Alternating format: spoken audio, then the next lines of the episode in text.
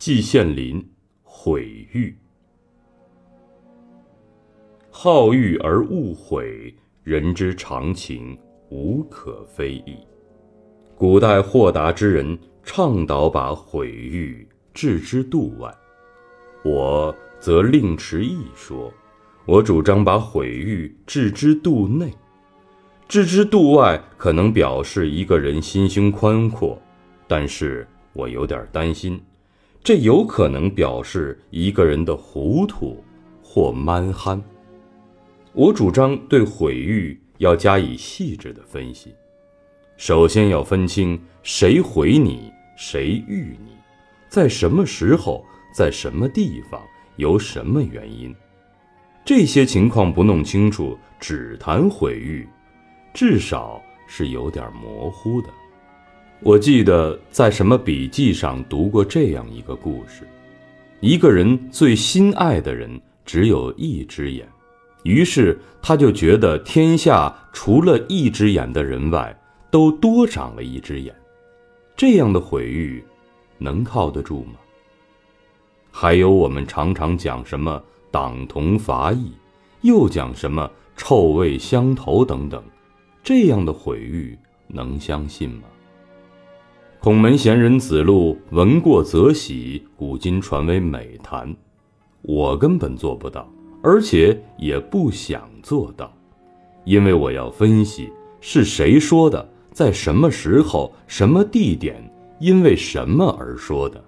分析完以后，再定则喜或是则怒。喜我不会过头，怒。我也不会火冒三丈、怒发冲冠。孔子说：“也哉，有也。”大概子路是一个粗线条的人，心里没有像我上面说的那些弯弯绕。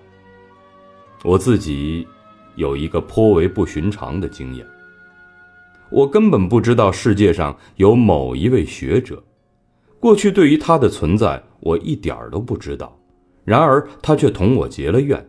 因为我现在所占有的位置，他认为本来是应该属于他的，是我这个鸠把他这个雀的巢给占据了，因此勃然对我心怀不满。我被蒙在鼓里很久很久以后，才有人透点风给我。我不知道天下竟有这种事儿，只能一笑置之。不这样又能怎么办呢？我想向他道歉，挖空心思，也找不出丝毫的理由。大千世界，芸芸众生，由于个人禀赋不同，遗传基因不同，生活环境不同，所以个人的人生观、世界观、价值观、好恶观等等都不会一样，都会有点差别。就比如吃饭。有人爱吃辣，有人爱吃咸，有人爱吃酸，如此等等。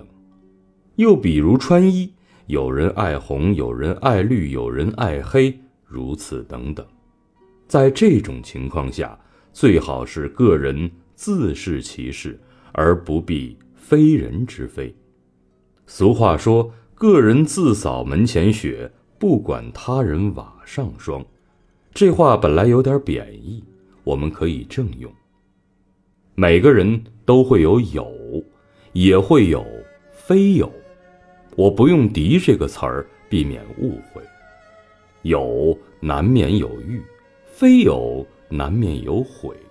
碰到这样的情况，最好抱上面所说的分析态度，切不要笼而统之，一锅糊涂粥。